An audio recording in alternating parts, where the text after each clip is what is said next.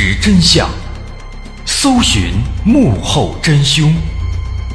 欢迎收听《绝密档案》，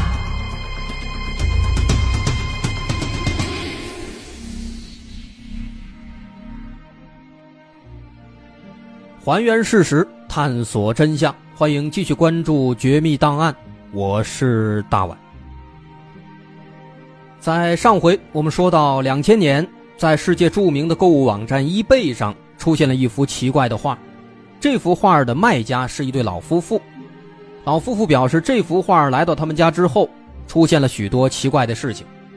这个时候，就在人们讨论的时候，有一个人大声指出，这幅画就是传说当中消失了很长时间的世界三大进化之一——迪奥的世界。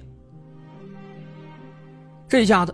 这久闻大名的世界进化突然出现在了网上，一时间很多人闻风赶来，看看这幅画到底是个什么样子。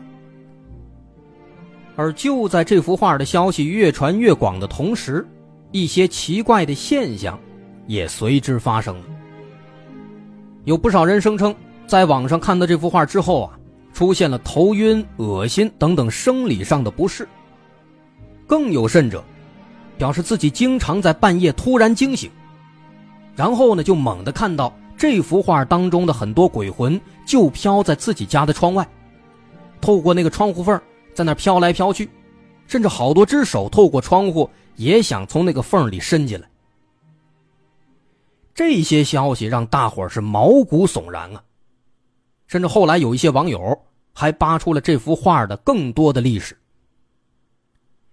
说，其实早在一八九七年，这幅画就已经诞生了，但是呢，由于这幅画太过黑暗、太过诡异了，所以被欧洲的各大教会统一禁止发行传播，并且把当时有的这些画全部给烧掉了。那在接下来的一百多年里面，哎，一切都还比较正常，直到一九九八年，这幅画。在英国伦敦斯特兰克的一个画廊里面，被一个叫做米娜的姑娘发现了，而不幸的事情也随之开始了。三天之后，这个米娜小姐离奇暴毙，随即这幅画就被锁进了博物馆，谁也不能近距离的接触和观看。而英国警方也调查了米娜的死因，但最终也没能给出一个合理的解释。那么这段所谓的历史，是真是假已经无从查证了。但是毫无疑问，在那段时间当中，这幅画的确吓住了很多人，也吸引了很多人前来了解、前来观看。后来，有一些胆子更大的人，还对这幅画呢，对他画作的本身，做了进一步的研究。比如说，有人曾经调整了这幅画的色彩对比度。然后，他们就发现了一个惊天大秘密。首先，在前面我们已经描述了，在画里，小男孩的身边有一个木偶娃娃，这个木偶娃娃的双手握着一个圆柱形物体。但是，如果我们仔细推敲，其实不难发现，他这个动作本身就比较奇怪。为什么？因为这个圆柱形的物体本身就不大。看起来呢，好像也就一个杯子那么大，甚至还不如杯子大了。这么小的一个东西，但为什么必须要双手握着呢？这一个手完全能拿过来呀，为什么一定要双手握着？大伙很奇怪。但是在调整了整幅画的这个色彩对比度之后啊，果然就发现问题了。这个颜色一调整，发现这个圆柱形物体呢，它正好。和身后这个木门门上的木栅栏正好连在一起。这么一看的话，这个圆柱形物体和那个木栅栏连在一起之后，这正好是一把枪啊。这木偶娃娃双手握枪，而这把枪的枪口正好就对着旁边的小男孩。所以说，这幅画的内容其实很值得推敲啊。这画里的木偶娃娃和这个小男孩之间到底是一个什么关系啊？是朋友还是敌人呢？这就更加扑朔迷离了。有人以此展开了各式各样的想象。有人说，这个小木偶呢，是魔鬼的使者，他派过来要押走这个小男孩，所以小男孩一脸的这个不高兴的样子，一脸迷茫呆滞的样子。那么再之后呢，有人又通过这幅画的创作手法。啊，这个线条的勾勒呀，等等，这个专业的方面咱也不太懂。总而言之呢，按照这些方面研究，发现在这个男孩身后的那个门上啊，其实是有一个鬼脸的，而门里面其中的一只手，正是这个鬼脸伸出来的。这个手的动作看起来似乎是要绕到前边来，要挖这个男孩的眼球。那这么一个场景，跟我们之前说的那个穷画家跟魔鬼做交易的那个故事，这就不谋而合了。可以说，这幅画那是细思极恐啊。另外呢，还有人对整幅画的一些细节，哎，做了各种研究，提出了一些猜想。首先，在这个身后这个黑暗的门里，伸出来很多只手。这个情况其实本身它就比较反常，挺吓人的，啊，也的确，一般的画里面也不会画这些东西，挺吓人，挺瘆得慌的。然后我们再看前面这个小男孩呢，小男孩他就站在这些手的前面，丝毫没有表现出任何的慌张和害怕，好像他对背后这些东西啊十分的了解，十分放心一样。那如此看来的话，这个小男孩的身份也有待商榷了。这肯定不是一个一般的孩子呀，难道说这是黑暗的象征？很多人都在猜。不仅如此，画面里的这个人偶娃娃呢，也值得推敲，因为这个娃娃呢，它是侧身站的，他的脸一直是冲着这个画的右侧，但是右侧有什么东西，作者并没有画出来。所以说呢，人们认为。这幅画没有画出来的其他的地方，一定还有更加恐怖的东西。所以说，这个小男孩他宁可站在满是手的门前，也不敢往前走半步。因此，这男孩的脸上充满了呆滞和迷茫，因为他不知道该怎么办了。可以说，一时间啊，在网络上各种推测、各种故事开始疯传。对这幅画的来源呢？也有了无数的猜测，有无数个版本的故事。我们之前说过的那两个故事只是其中之二。但是话又得说回来，那对卖家夫妇他们当时讲述的自己的经历，究竟是真实的，还是博眼球杜撰的呢？这是目前大伙能够直接得到的唯一的信息。但是这段经历是真是假，没人知道。不过，显而易见的是，短短三十天，从这幅画上架，短短三十天的时间，这幅画的价格就从一百九十九美元一路飙升，被大伙拍卖到了一千零二十五美元。最后，密歇根州的一所画廊老板叫金史密斯，用一千零二十五美元把这个画给买下来了。说这个史密斯老板呢，当时他听了那些画的故事啊，一开始也有点心虚，但现在毕竟是二十一世纪了，什么小男孩临死作画下诅咒啊，什么穷画家跟魔鬼交易啊，肯定只是个故事，不足为惧。那真正的画的作者呢，肯定是另有其人。所以，为了解开心中的谜团，为了破解这个画的各种各样的神奇的谣言和故事，这个金史密斯。他就想找到这幅画的真正的作者，问问这作者到底怎么回事啊？为什么要画一幅这么奇怪的画呢？看起来怪瘆人的。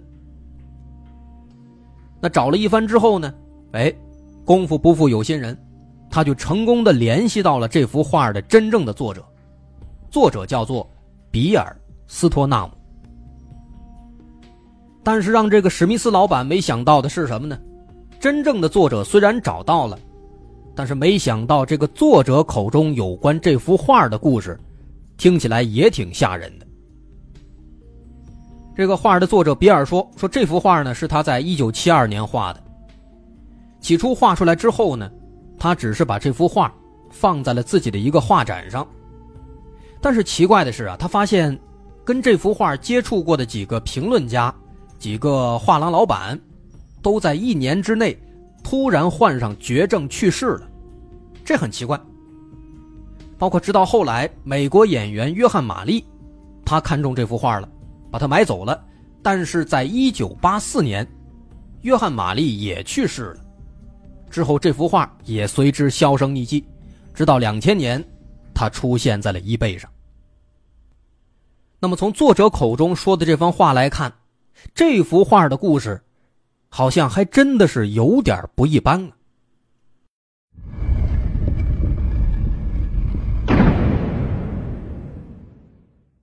那么，为什么看过画的那些评论家会离奇去世呢？这其实也并不是没有说法。对于这一点，稍后我们会试着做出一种分析。那现在，咱们不妨先来说说这幅画它的创作的意图。作者比尔为什么要把这幅画画成这个奇怪的样子呢？作者比尔说：“其实这幅画当中的小男孩，他的原型就是五岁的时候的自己。”另外，画里的那扇诡异的门，其实代表的是现实和想象的分界线，而门里要伸出来的那么多只手，其实是象征着未来的无限的可能性都在向他招手。另外，旁边那个十分诡异的木偶娃娃，其实是代表着一个对自己的人生的方向的指路牌，而木偶娃娃手里握住的那个奇怪的圆形物体，也根本不是什么枪。而是一个普通的电阻器。那之所以要画一个电阻器在娃娃的手里，其实也没有什么特定的理由，单纯的只是感觉这个娃娃手里不拿点东西啊，挺奇怪的，哎，所以就画了一个自己小时候经常玩的这么一个电阻器，给放在那儿了。而其他的那些所谓的门后面的鬼脸儿，或者其他的地方有存在着更恐怖的东西等等这些信息。完全都是子虚乌有，而这幅画它真正的名字其实并不是什么迪奥的世界，它真正的名字应该是叫《The Hands Resist Him》，翻译成中文叫做“双手抵挡他”或者叫“抵抗之手”。而迪奥的世界这个名字之所以会在网络上疯传，其实完全是因为一出让人拍案叫绝的巧合。怎么回事？在零八年，我国的悬疑作家宁杭一先生，他出版了一本悬疑怪奇小说，名字叫《幽冥怪谈夜话》。那这本书里面呢，讲了很多悬疑故事，而这本书的最后一章，题目就叫做《迪奥的世界》。我们上集开头讲的那个小男孩迪奥临死作画的故事，也正是摘自这一章。其实当年那对在衣背上卖画的老夫妇，就是为了达到一个哄抬价格的目的，才编造了一个画里闹鬼的故事。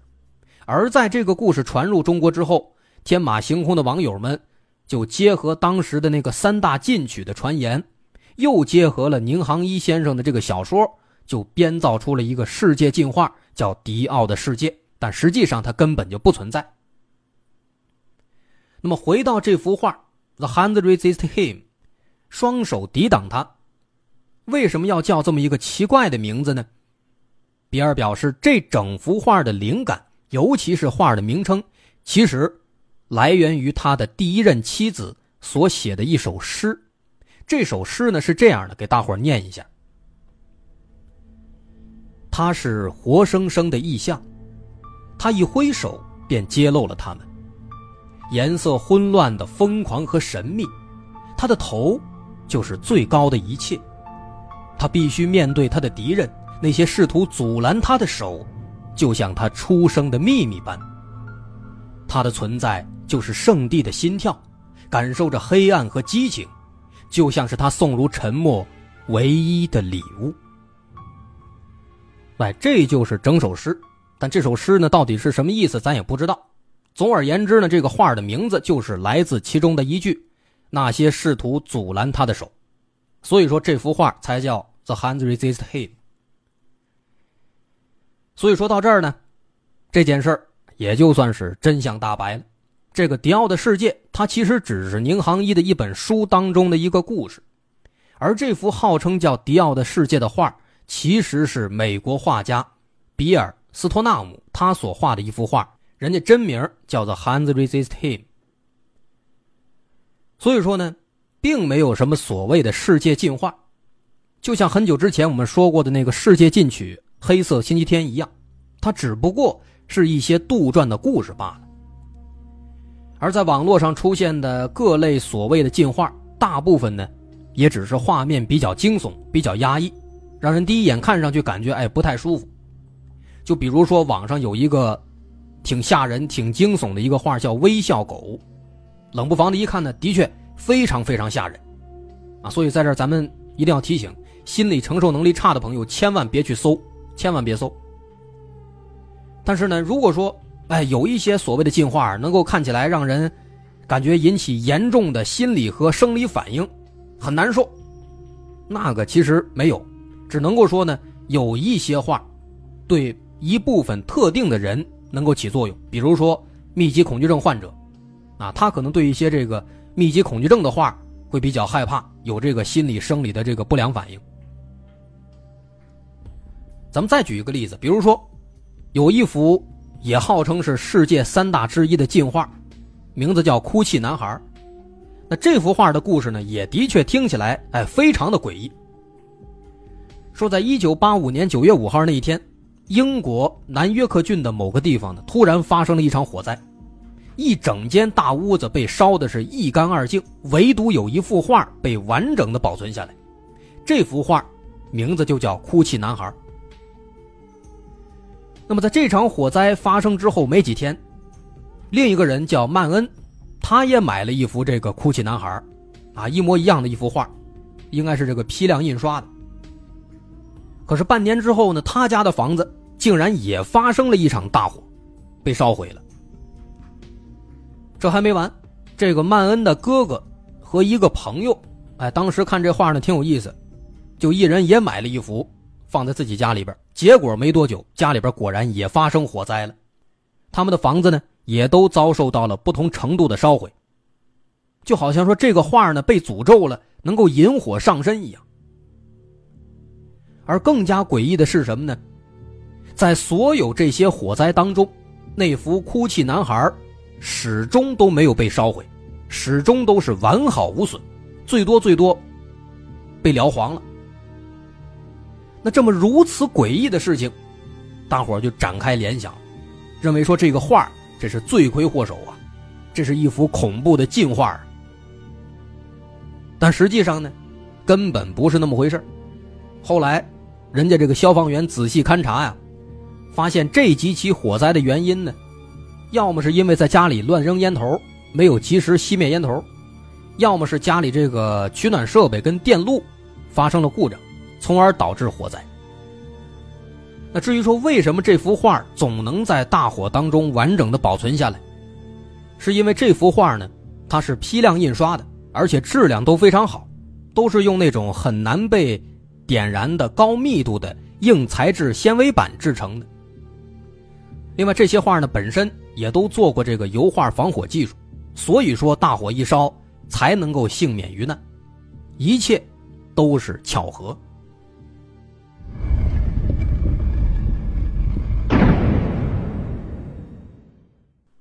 所以咱们说了这么多，不难发现，那些所谓的进化呢，大部分其实都只是存在于传说当中，而现实当中真正的能对人的生命造成威胁的，要么是哭泣男孩这类巧合，要么就是运用了一些特殊的手段。比如说，画家长期使用有毒的颜料导致自身中毒，这样的事情也不是没发生过。比如梵高，咱们知道梵高死于自杀。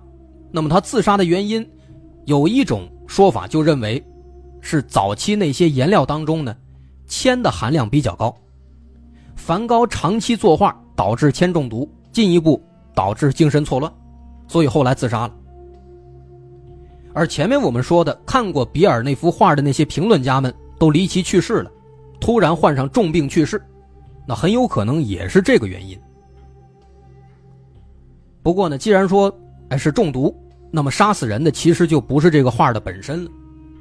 总而言之呢，什么进画啊、进取啊之类的，要么是子虚乌有的杜撰的故事，要么就跟那个黑色星期天一样，咱们之前也说过，它是某些特定时期、特定场景之下的心理暗示作祟。所以说，在遇到类似的情况，咱们也没必要联想一些恐怖的事情来自己吓自己，也没必要盲目跟风，理性的看待这些东西，会发现，其实一切都非常简单。好，这个传说当中的进化，今天咱说完了。我是大碗，如果您喜欢，可以关注我的微信公众号，在微信搜索“大碗说故事”，点击关注即可。在公众号您回复“迪奥的世界”，可以查看本期的节目补充资料。好，咱们。下回再见。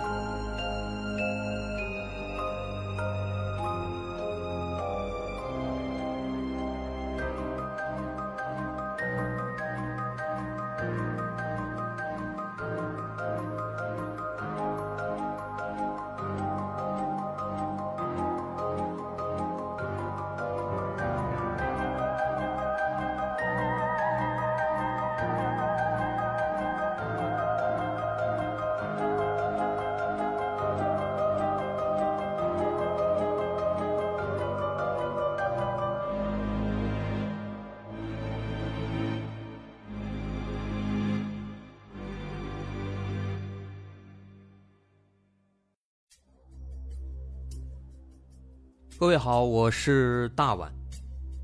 我们的《绝密档案》在喜马拉雅已经陪大家走过了一年多的时间，一年多的时间，我们更新了一百多期节目。在这一百多期的内容里，我们讲述了各种各样的怪奇事件。那在今后呢，我们也想尝试去做更多的其他类型的内容，比如一些自然怪象，比如有一些名人的黑幕。或者说是黑帮的发迹史，亦或是各种悬疑大案，以及更多的其他题材的探索。针对这些内容，目前我们也已经有了一个大概的规划。我们将会把这些内容做一个大概的整合，放在之后我们即将推出的一个新的专辑当中。这个专辑的名字暂定叫做《绝密档案：深夜调查局两百家尘封的未解之谜》当中。需要说的是，这个新专辑我们决定在喜马拉雅作为会员节目进行独家播出，总计有两百多集的内容。专辑上线时间将会在不久之后的九月九号，大家届时可以在喜马拉雅搜索关键词“绝密档案深夜调查局”，就能够找到这部新的专辑了。在上线前的这段时间当中，也欢迎大家添加我们喜马拉雅工作人员的微信。X m l y 零三三零，也就是喜马拉雅四个字的拼音的首字母加零三三零，x m l y 零三三零。添加微信之后，工作人员将会把大家拉进喜马拉雅官方的粉丝群，届时将会有不少福利活动，送喜点、送签名书等等其他惊喜在等着大家。需要特别说明的是，新专辑。将会是喜马拉雅的会员专辑，也就是说，如果您是喜马拉雅的会员，就可以免费收听本专辑。目前，喜马拉雅的会员价格为每个月六块钱，六块钱就可以听到我们的两百多集故事，也是很划算了。希望大家能够多多理解，多多捧场。九月九号，我们不见不散。